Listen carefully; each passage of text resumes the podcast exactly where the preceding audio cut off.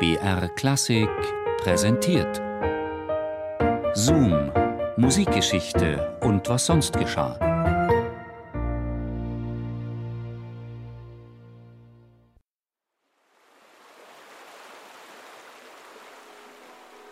Hört ihr nicht vom Isarstrande gellendes Trompetenschmettern? Ungeheurer Paukenwirbel rasselt in den Tagesblättern. Hört ihr nicht das wilde Lärmen? Wenn die Leute sich begeistern, geht es auf die Trommelfälle. Niemand kann sich mehr bemeistern. Ja, die Kunst ist eine Ware. Trägt sie einen Geltungsstempel, kann man sich zu ihr bekennen und erbaut ihr Weihetempel.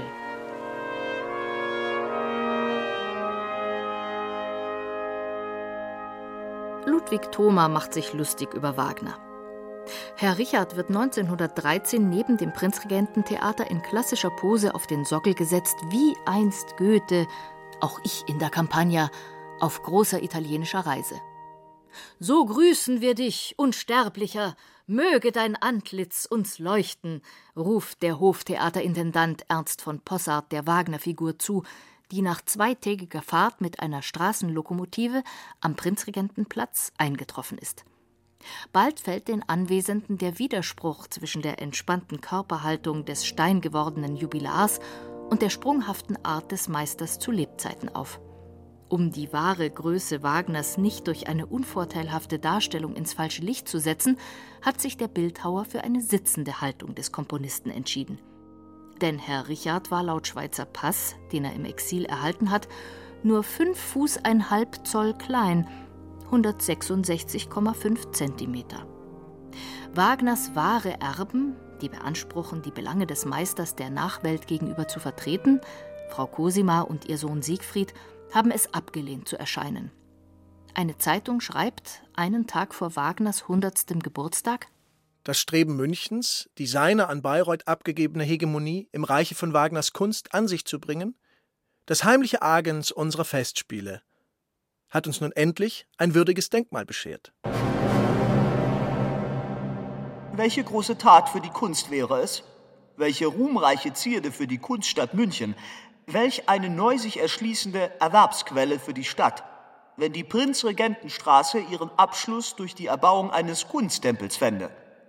Es müsste ein Festspielhaus für das Volk werden. Karl von Perfall greift als erster die königliche Vision eines Prachtbaus der Zukunft für Richard Wagner in München wieder auf.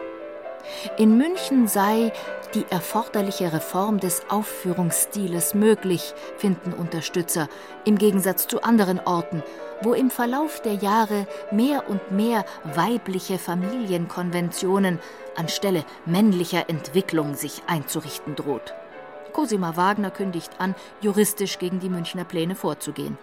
Wobei ich nicht nur an die Verweigerung des Aufführungsrechtes denke, sondern an das Recht des Baues überhaupt, da Sempers Plan nur die Ausführung einer ihm nicht eigenen Idee war. Sommerliche Wagner-Festtage. Das Prinzregententheater, entworfen von Max Littmann, dem Erbauer des Hofbräuhauses, wird 1901 im August feierlich eingeweiht eine Kopie des Bayreuther Festspielhauses in der Großstadt. Littmann ist stolz auf die Münchner Verbesserung des Bayreuther Originals. Die Sitze sind fünf Zentimeter breiter. Um einer möglichen Verwechslung von rechts und links zu begegnen, gibt es Eintrittskarten in verschiedenen Farben. Ein Theatertheoretiker aus der Schweiz vergleicht das Haus mit dem Bau von Gottfried Semper in Bayreuth. Er wettert gegen das leuchtende Weiß der Wände und lobt das Bayreuther Grau. Wollte Gott, München läge in einer vulkanischen Gegend und wir könnten hoffen, diese Missgeburt bald von Asche zugedeckt zu sehen. Es ist unmöglich, mit Aussicht auf Erfolg vor der Reichsversammlung auszusprechen, dass der Schöpfer des Parsifal dieses Werk einzig für Bayreuth bestimmte und dass die heiligen Mysterien des Christentums nicht gewöhnlichen Bühnen preisgegeben werden dürfen. Als das Münchner Festspielhaus eröffnet wird, kämpft Cosima um eine Verlängerung der Schutzfristen von Wagners Werken, die 1913 auslaufen werden, 30 Jahre nach dem Tod des Meisters. Cosima sucht Unterstützung im Reichstag in Berlin, um ein Gesetz zu erwirken. Das Ansinnen scheitert. Abgeordneten der Freisinnigen Volkspartei gelingt es, unterstützt von einem Sozialdemokraten, die Stimmung im Parlament zu kippen.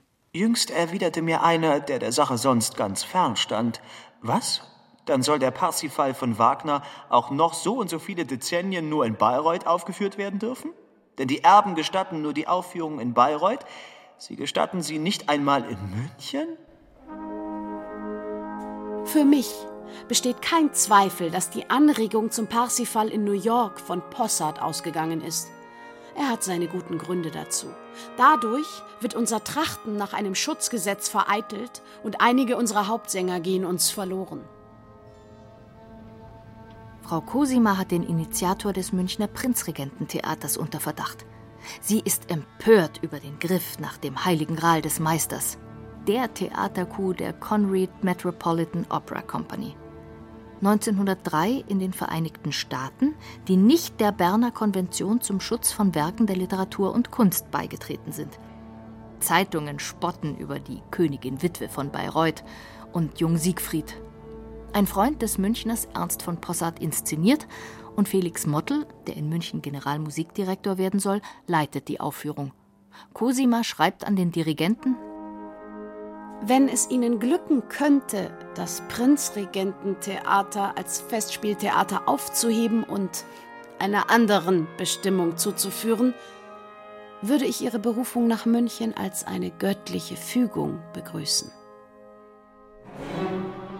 Der Wunsch von Wagners Witwe bleibt unerhört. München bleibt Festspielstadt. Für Wagners Musik hatten sich die Münchner schon begeistert, bevor Herr Richard sie fluchtartig verlassen hatte. Volkslieder, patriotische Hymnen, dargeboten von Spieldosen und mechanischen Klavieren, Kirmesorgeln und Militärkapellen in Bierkonzerten und unter freiem Himmel. Potpourris über Rheingold, Walküre und Parsifal. Ein Biergartenbesucher bringt die Rivalität zweier Städte schließlich im Simplicissimus auf seine Weise philosophisch auf den Punkt. Wagner kann man bloß in München hören. In Bayreuth gibt's nur in die Pausen Bier.